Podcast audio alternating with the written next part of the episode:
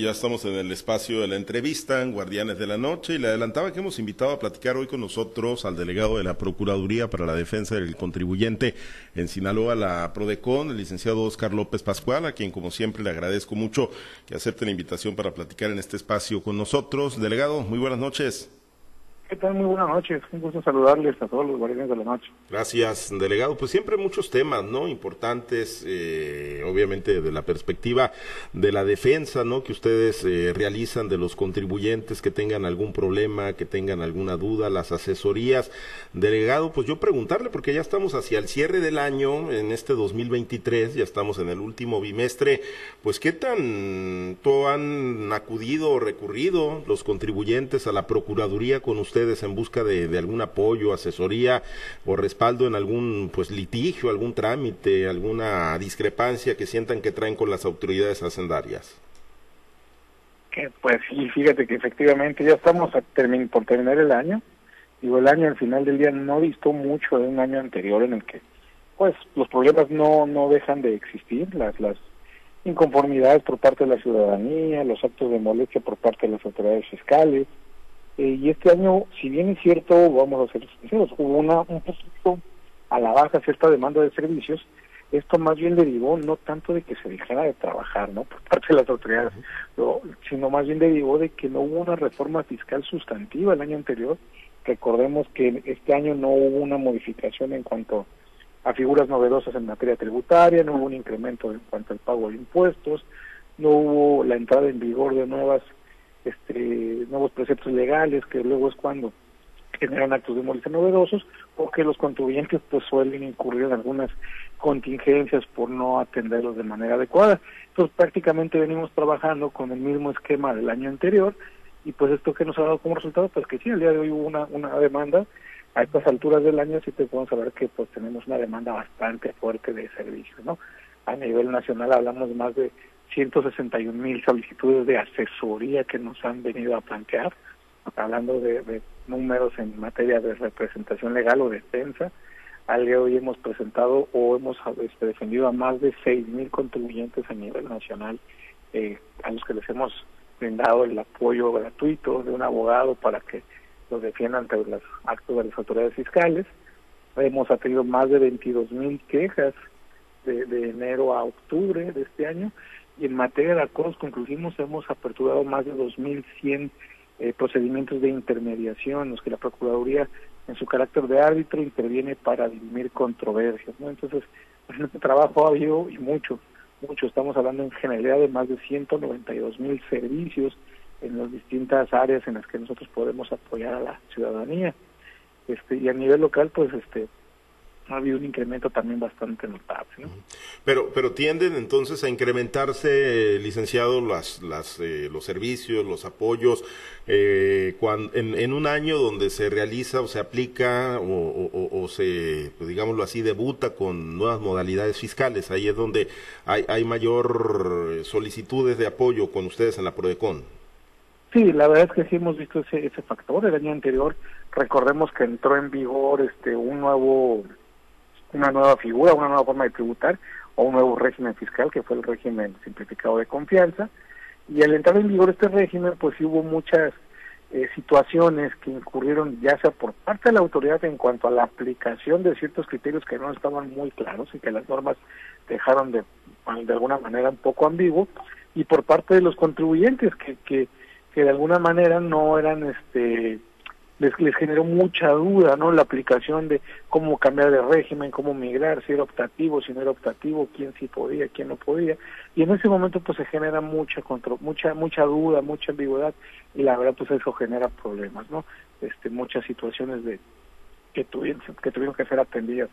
Entonces, este año la verdad es que no digamos no es que vinieran a menos, pero pues la gente ya se acostumbró al nuevo régimen simplificado de confianza, empezamos a ver problemas novedosos en cuanto a su aplicación, en cuanto a los efectos, pero la verdad es que, siendo francos, las, los problemas, las inconformidades no dejan de existir, ¿no? Y mientras estén trabajando las autoridades fiscales en busca de una mayor recaudación y los contribuyentes también tengan dudas en cuanto a su aplicación, siempre van a existir este tipo de problemas. La, la idea es eh, la intermediación entonces, licenciado, evitar que pues los casos lleguen a los a los tribunales. Están manejando esto del acuerdo conclusivo, ¿no? Como medio de, aclaración de manera definitiva para evitar que se acuda a los tribunales eh, si nos detalla más sobre estos acuerdos conclusivos y, yo le acompañaría la pregunta de los casos que llegan con ustedes, cuántos terminan solucionándose así por la vía de la intermediación y, qué porcentaje terminan yéndose a los tribunales. Eso es bastante interesante, pero fíjate, me gustaría antes de entrar a, a, detallar qué es lo que es el procedimiento de acuerdo conclusivo, que la verdad es una figura muy novedosa y muy eficaz. Realmente no todo llega a esta área, ¿no? El acuerdo conclusivo ahorita lo voy a voy a abundar la, información.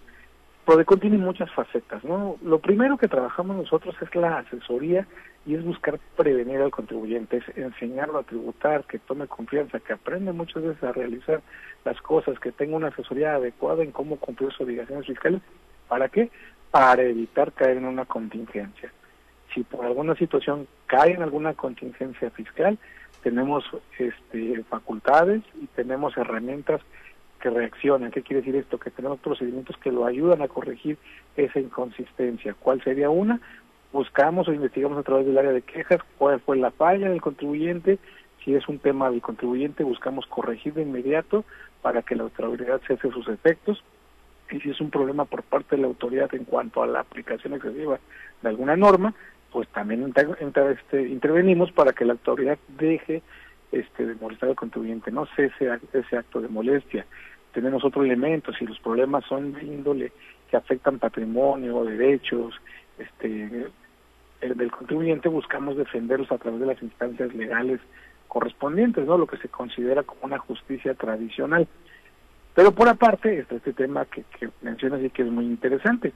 También podemos fungir como intermediadores en los problemas fiscales. Pero este tema del acuerdo conclusivo precisamente es una de las facultades que tiene la Procuraduría, es un procedimiento netamente de justicia alternativa, pero que se actualiza cuando un, una persona, que en este caso contribuyente, ya está siendo objeto de una facultad de comprobación. ¿Qué es esto? Que ya la están auditando. Y es ahí cuando en términos de la constitución política de los Estados Unidos mexicanos, que establece generar procedimientos alternativos de justicia, nace esta figura del acuerdo conclusivo, que es, que es una herramienta de solución de, de, controversias entre contribuyentes y autoridades revisoras que utilizan a la Procuraduría como intermediador, como conciliador o como árbitro. Es decir, somos una institución que en ese, en ese acto se merece como un árbitro para buscar que ambas partes solucionen sus controversias y evitar a que se les determine una, una contribución pues bastante lesiva, a evitar llegar a tribunales eh, de cierta manera, evitar en este caso que los problemas se hagan más largos, pero también más cuantiosos, porque entre más pasa el tiempo, las las cantidades no se van incrementando, se van se van actualizando, este y también se le brinda al contribuyente la posibilidad de aclarar situaciones sin tener que agotar esas instancias legales, ¿no? ¿Cuál es el gran beneficio? Pues que todo se resuelve más pronto, más expedito, y que se queda totalmente protegido con un testigo de calidad que es la Procuraduría, ¿no? Un acuerdo que se llegue a través de, de nosotros, de la PRODECON, queda totalmente protegido y amparado, de que a ser respetado, de que es una letra que se, que se establece en definitiva y que esto ya no puede ser sometido a tribunales, ¿no? Para que no, no vale que al final de cuentas me arrepiento y mejor si quiero pelear por parte del contribuyente, tampoco vale por parte de la autoridad que no sabes que mejor si te voy a cobrar todo y este o me voy a ir a tribunales para este buscar este a lo mejor otro tipo de figuras no entonces la intención aquí es llevar este tipo de procedimientos basados en la buena fe bien Delegado, permíteme compartir la charla con mis compañeros, hacer un rápido recorrido por algunas ciudades de Sinaloa. Está Manuel Hernández en la ciudad de Los Mochis. Platicamos con el delegado en Sinaloa de la PRODECON, el licenciado Oscar López Pascual. Manuel, te escucha nuestro invitado. Gracias, gracias, eh, Pablo César. Licenciado, ¿qué tal? Buenas noches. ¿Qué tal, Manuel? Muy buenas noches. Qué gusto saludarlo. Oiga, está muy interesante el tema de los acuerdos eh, conclusivos eh, eh, como herramienta, ¿no? Para los contribuyentes y obviamente para las autoridades hacendarias, de tal manera que no se llegue a, a los juicios, así lo estoy entendiendo. ¿Cuánto dura un acuerdo conclusivo desde que empieza, desde que lo solicita el, el contribuyente hasta que concluye el procedimiento, licenciado? Claro que sí, Manuel. Mira, de decir algo también bien interesante. Es un beneficio para ambas partes, ¿eh? Porque créanme que tampoco a la autoridad le conviene que estos, esos problemas lleguen tan lejos y tan grandes y se vayan a años y años de juicios, ¿no? Lo que se pacta en un acuerdo conclusivo, en todo caso, cuando hay cantidad que pagar, es recaudar de manera más pronta. Este, a ratito le citamos y tienen algunas cantidades interesantes. Pero bueno, ahorita con lo que me preguntas, ¿cuánto dura? Porque yo hablé ahorita de que es un es una justicia alternativa mucho más expedita, que quiere decir esto más pronto, se resuelven más pronto las cosas. Un acuerdo conclusivo no puede rebasar de 12 meses como máximo su plazo. Puede durar un mes y medio, dos meses, o puede durar como máximo 12 meses, ¿no? No puede ir más allá porque la propia ley protege esa situación. El artículo este el, artículo 69 F del Código Fiscal de la Federación establece que el acuerdo conclusivo no puede llegar a, más de 12 meses, ¿no? ¿Con qué intención? Pues que nosotros mismos como Procuraduría metamos el acelerador en buscar un consenso entre las partes, que las autoridades de inmediato también resuelvan rápido lo que se les plantea y que el contribuyente también aporte los elementos necesarios para llegar a un acuerdo lo más rápido posible, ¿no? Exactamente. Ahora, ¿cuál es el beneficio de un acuerdo conclusivo, de un procedimiento de esta magnitud? Si yo me voy a, por ejemplo, a un caso judicial eh, penal, yo puedo ver que en el Ministerio Público se pueden llegar a, conciliaciones, vamos, y evitar pasar al segundo término que sería el, el juez, eh, y ya de ahí pues ya viene lo, lo peor, ¿no? Las, eh, los, las órdenes de aprehensión y demás. En el caso fiscal, ¿cuál es el, el, el, beneficio para el contribuyente que lo solicita eh, y que lo solicitan entre ustedes? Claro que sí, pues tienen muchos muy, muy a la mano. Vamos a empezar primero por lo que son los beneficios prontos del acuerdo conclusivo. Es un procedimiento que es flexible, como ya le dije, es celérico, o sea, muy rápido, que es inmediato. Algo muy importante es que el procedimiento no tiene mayores formalismos. Y como es un procedimiento no adversarial, hay siempre se basa en el diálogo y en la buena voluntad de las partes. Todo esto en conjunto, ¿qué implica? Tema número uno, que no necesariamente se tiene que contratar quizá un abogado, un asesor, un contador, para venir a un acuerdo conclusivo, ¿no? El propio contribuyente, el propio dueño de la empresa, su equipo de administración interno lo han logrado y lo han, acudido. Si se vale, no está peleado que puedan acudir de su asesor. Eso es, un, es una de las herramientas. Dos, otro de los beneficios que nos brinda este procedimiento es que nos permite aportar elementos, argumentos, pruebas que a lo mejor no nos haya dado el tiempo o que no se tenían muy claras al momento en que estaba siendo auditado. ¿Qué quiere decir esto? Cuando yo presento un acuerdo conclusivo, eh, nosotros como Procuraduría estamos obligados a avisarle a la autoridad que tiene que detener su auditoría para, digamos, pausar ese procedimiento de auditoría y cambiarnos de locación, cambiarnos de mesa, sentarse con nosotros a dialogar y con el contribuyente y a través del diálogo el intercambio de remesas de información, de mesas de trabajo, de mesas técnicas, buscar dirimir las controversias, aclarar las situaciones y aportar nuevos elementos, ¿no? Entonces es uno de los beneficios, que el contribuyente puede extender esa, esa herramienta.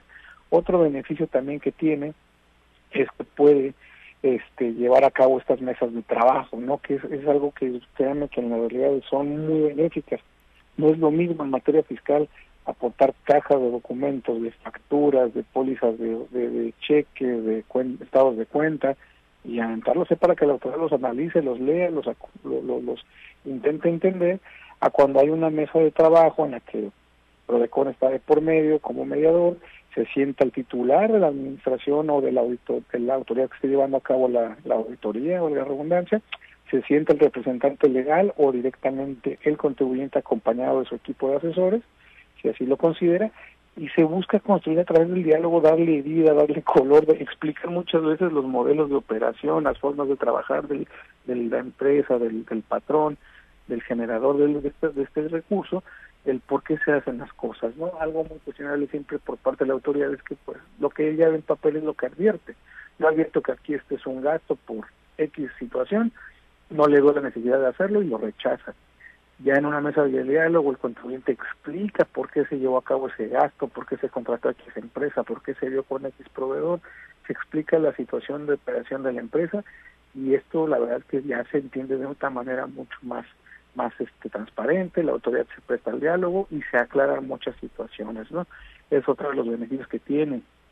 Un beneficio también adicional es que en el caso de que haya que que muchas veces los acuerdos conclusivos son parciales, es decir, logran, se logra aclarar, no sé, de una auditoría que traía 10 puntos, se logran aclarar 7 y van a decir, bueno, quedan 3 puntos, ¿qué va a pasar con esos 3 puntos? Esos ya no forman parte del acuerdo conclusivo y la autoridad me va a este, determinar algo, puede ser, pero también está la opción de, o, el derecho que tiene el contribuyente de regularizar esas tres partidas a través del, del procedimiento de acuerdo conclusivo. ¿Y ese qué beneficio tiene? Si lo hace a través del acuerdo conclusivo, se le reducen el 100% de multas de fondo y de forma que generen esa regularización dentro de un procedimiento de, auditoría, ¿no? Entonces, ese es otro de los beneficios que también los contribuyentes, pues muchas veces prefieren venir, someter a controversia varios puntos, aclaran los más que pudieron y los poquitos que lo lograran, pues también deciden regularizar la situación, pagar y ahí viene otro beneficio, la forma de pagar. Pueden pagar o ejercer las distintas maneras de extinguir obligaciones por parte de la autoridad. Hay pagos a plazos, pagos diferidos, en algunos casos incluso hemos todavía utilizado la figura de la compensación cuando hay saldos a favor por parte del contribuyente, se pueden aplicar pérdidas fiscales que el contribuyente venga arrastrando, entonces hay un sinfín de situaciones que se permiten, insisto, basados en la buena fe, en la legalidad dentro del acuerdo conclusivo. Exactamente. Cuando el contribuyente, y, esto es un caso que se puede dar eh, también, eh, licenciado, eh, deja todo en manos del contador o del despacho, dependiendo del tamaño del contribuyente, eh, y al final se ve envuelto en una situación de esta, de esta magnitud. Ahí, ahí también el contribuyente tiene, tiene acceso a este tipo de, de herramientas. Sí, totalmente, y, y, créeme que ha pasado, ¿no? Digo, así que respetando totalmente la profesión del contador, muchas veces digo, o mejor incluso se presta para contarles a lo mejor un caso que se nos ha presentado aquí. Una persona que a lo mejor tiene un negocio, eh, pues apoyaba de un contable, de una persona que pues le, señalaba que le ayudaba con todo el tema de la, del registro de la contabilidad, pero resulta que esta persona pues de repente se desaparece, ¿no? El contador. ¿Por qué? Porque pues parece que, que, decidió probar fortuna en otro lado, me parece que se fue a vivir al extranjero, o este, y dejó, digamos, en este caso a la deriva al contribuyente, y el contribuyente le cae esta situación y dice, ¿qué puedo hacer? Entonces, ¿qué es lo que hace el contribuyente? acude a la Procuraduría, solicita el acuerdo conclusivo y la verdad es que dice, la verdad no tengo nada, porque contablemente pues no me, no me pude, no me pude este proteger, pero mi intención también es regularizarme y beneficiarme. Entonces, ¿qué se hace? Se busca un acuerdo conclusivo de regularización. ¿Qué implica esto? Que la autoridad le dé a conocer cuáles son las omisiones que en su caso tuvo, que él de manera este pueda soportar de la manera más más más este informal de alguna manera de decirlo o sea sin tanto tecnicismo que él pueda explicar, no sé, tan solo un ejemplo de un recurso, de un ingreso. Oye, aquí aparecen tus cuentas que ingresaron este ingreso un millón de pesos y no sé ese millón de pesos de qué fue. Ah pues ese millón de pesos realmente fue un préstamo. Aquí está mi contrato aquí está el dinero de donde vino aquí está mi estado de cuenta. Entonces se aclararon esos esos este ese millón de pesos. Oye estos otros doscientos mil pesos que pasó ahí si esa fue una venta pues pagamos el impuesto nada más por los 200 mil y no por el millón doscientos, ¿no? Eso lo puede hacer el propio contribuyente y sí nos ha pasado, ¿no? Y dentro del procedimiento de acuerdo conclusivo, la propia autoridad ha permitido que los contribuyentes regularicen su situación cuando están en situaciones como esta, en las que pues de repente se ven a la deriva por circunstancias ajenas a la propia persona, ¿no? Exactamente. Así finalmente, licenciado, ¿cuáles son los pasos? ¿Cómo puede el contribuyente que nos está escuchando en este momento, eh, si tiene, si se ve la necesidad de un acuerdo conclusivo, ¿a dónde puede acudir? Claro que sí. Primero, pueden acudir de manera presencial aquí en nuestras oficinas de la Procuraduría de la Defensa del Contribuyente. Estamos ubicados aquí en Boulevard Enrique Sánchez Alonso, número 2103, Desarrollo Urbano Tres Ríos, aquí en Culiacán, Sinaloa.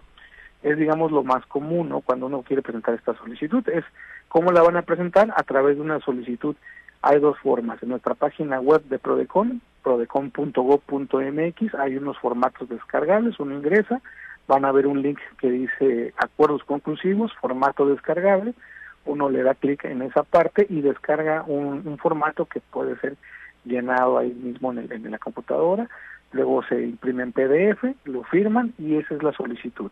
Le pide datos básicos como es nombre, RPC, domicilio, fiscal, domicilio puede recibir notificaciones, datos de si quiere uno autorizar a algún tercero para escuchar esas notificaciones, un correo electrónico y basta con presentarlo de manera presencial en nuestras oficinas, en un horario de 9 a 3, de lunes a viernes, este eh, para que nosotros le demos trámite, ¿no?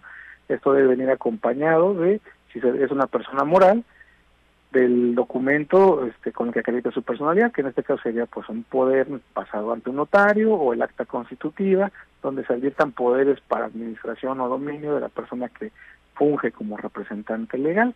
Y aparte de eso, pues acompañarnos las documentales que considere oportunas para lo que nos va a plantear.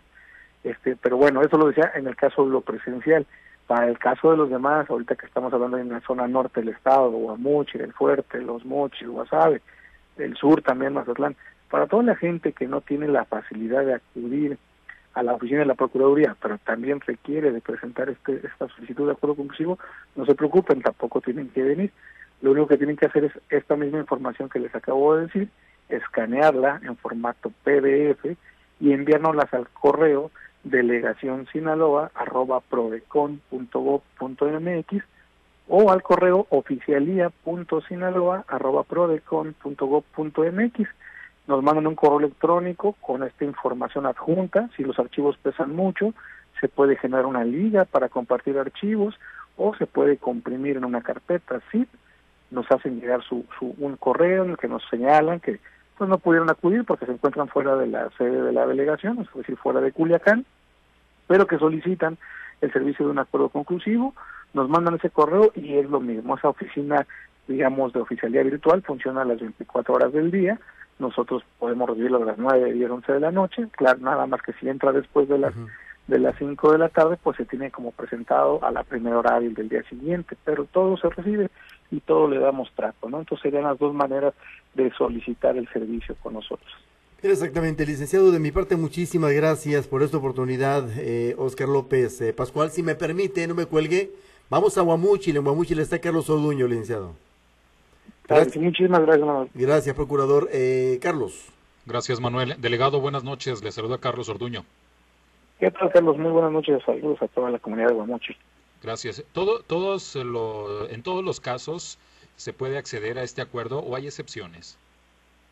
Sí, es bien interesante esta pregunta que me haces. Si hay excepción, digamos, este, la, parte clave lo señalaba, es cuando uno ya está inmerso en una auditoría. ¿Qué significa esto? Que la autoridad fiscal ya me inició una, una auditoría, una revisión, ya sea visita domiciliaria, me giró un oficio para que yo le aporte toda mi contabilidad e información en sus oficinas, a eso se le conoce como revisión de gabinete, me inició una revisión electrónica, que quiere decir esto, que a través de mi buzón tributario apareció una preliquidación y una resolución en la que me están señalando que cometí ciertas omisiones, o me están iniciando un procedimiento administrativo en materia aduanera, se, le conoce comúnmente como PAMA, pero a la par de una facultad de, de, comprobación, es decir, muchas veces llegan, pasa mucho incluso en, en los campos agrícolas o zona norte, nos han tocado casos que llega una visita domiciliaria por parte de las autoridades fiscales y ya que se introducen al domicilio encuentran maquinaria agrícola que pues es de procedencia extranjera. Entonces ahí inician estos procedimientos administrativos en materia aduanera, que es para verificar que estén legalmente importada esa maquinaria. Cuando pasa eso, también es objeto de acuerdo conclusivo. Y solamente esos son los supuestos en los que uno puede acudir, ¿no?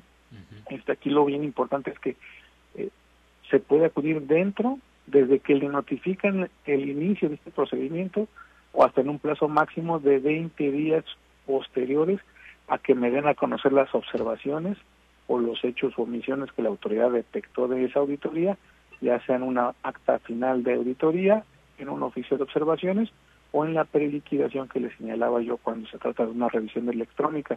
Entonces, es cuando se puede fungir con el acuerdo conclusivo. Y aquí nada más me gustaría también hacer la acotación aprovechando la pregunta. Van a decir otras personas, entonces nada más sirve cuando me están auditando el acuerdo conclusivo. La verdad es que el acuerdo conclusivo sí.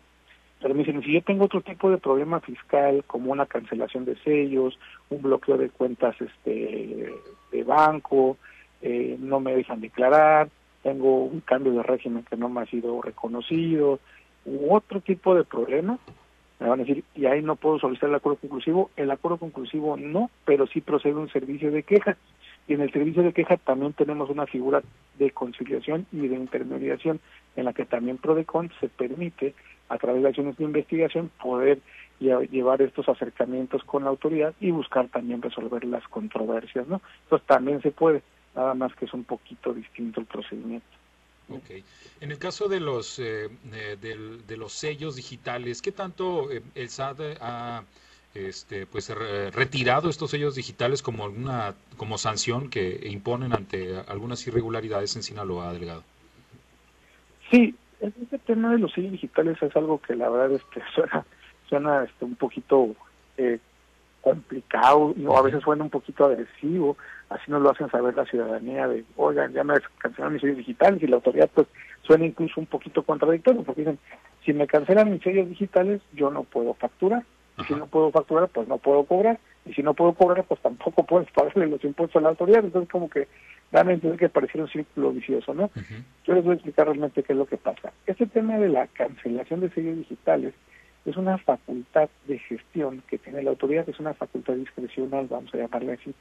Cuando se actualiza, hay muchos supuestos por los cuales se pueda restringir un sello digital. Les voy a decir cuáles son los más comunes cuando la autoridad este, se le debe, cuando hay un contribuyente que tiene una omisión, le, debe impuestos o trae un crédito fiscal y la autoridad lo intenta localizar para cobrarle y no lo encuentra, le puede restringir su sello digital. Si el contribuyente se desaparece, es decir, se cambia de domicilio sin avisar a la autoridad su domicilio fiscal, se extrae el domicilio fiscal y se va a otro lado y no avisa, le puede restringir su sello digital. Si el contribuyente declara, no sé, yo me dedico a la venta de algo y yo vendí 100 mil pesos este mes y las facturas así lo señalan, emití 10 facturas por 10 mil pesos, el SAT sabe que emití 10 facturas por 10 mil pesos, claro que van a saber entonces que tengo que declarar mínimo 100 mil pesos de ingresos. Y resulta que yo me veo vivo y nada más declaro 50. Entonces la autoridad se va a dar cuenta que hay una discrepancia y me va a decir que estoy declarando menos de lo que realmente estoy facturando. Entonces también me puedo restringir el sello digital, ¿no? Y otro motivo también muy común es cuando llevé a cabo operaciones con este, empresas que me vendieron este, algún bien o me prestaron un servicio, pero que están listados en la lista negra, como le llaman, o el artículo 69 que son empresas que están catalogadas como empresas facturadoras de, de, de facturas simuladas, ¿no? de operaciones simuladas. Esos son los supuestos más habituales por los cuales la autoridad me restringe el sello digital. Al día de hoy, ¿qué es lo que pasa? Es un procedimiento previo. Primero me lo va a restringir, reitero la palabra restricción. ¿Qué quiere decir esto? Que mi abusón tributario me va a avisar en qué supuesto me encontré, me va, digamos, poner una, una prevención ahí, me va a restringir el uso de ese sello digital con la intención de que yo vaya y aclare si estoy o no estoy en ese supuesto que me encontró.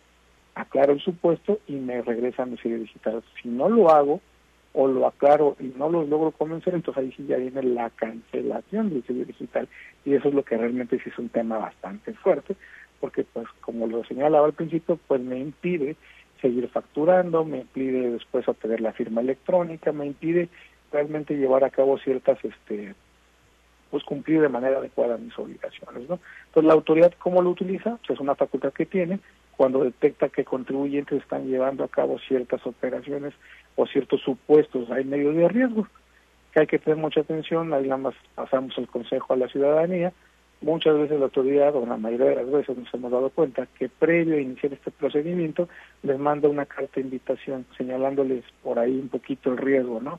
Es decir, oye, te hago conocedor, Carlos, que por ahí encontré ciertas discrepancias entre lo que facturaste y lo que me declaraste, te pido solito lo corrijas o te acerques, porque si no, vendrán las consecuencias. ¿Cuál es la consecuencia? Pues este tema de la restricción y posible cancelación del sello digital. ¿no?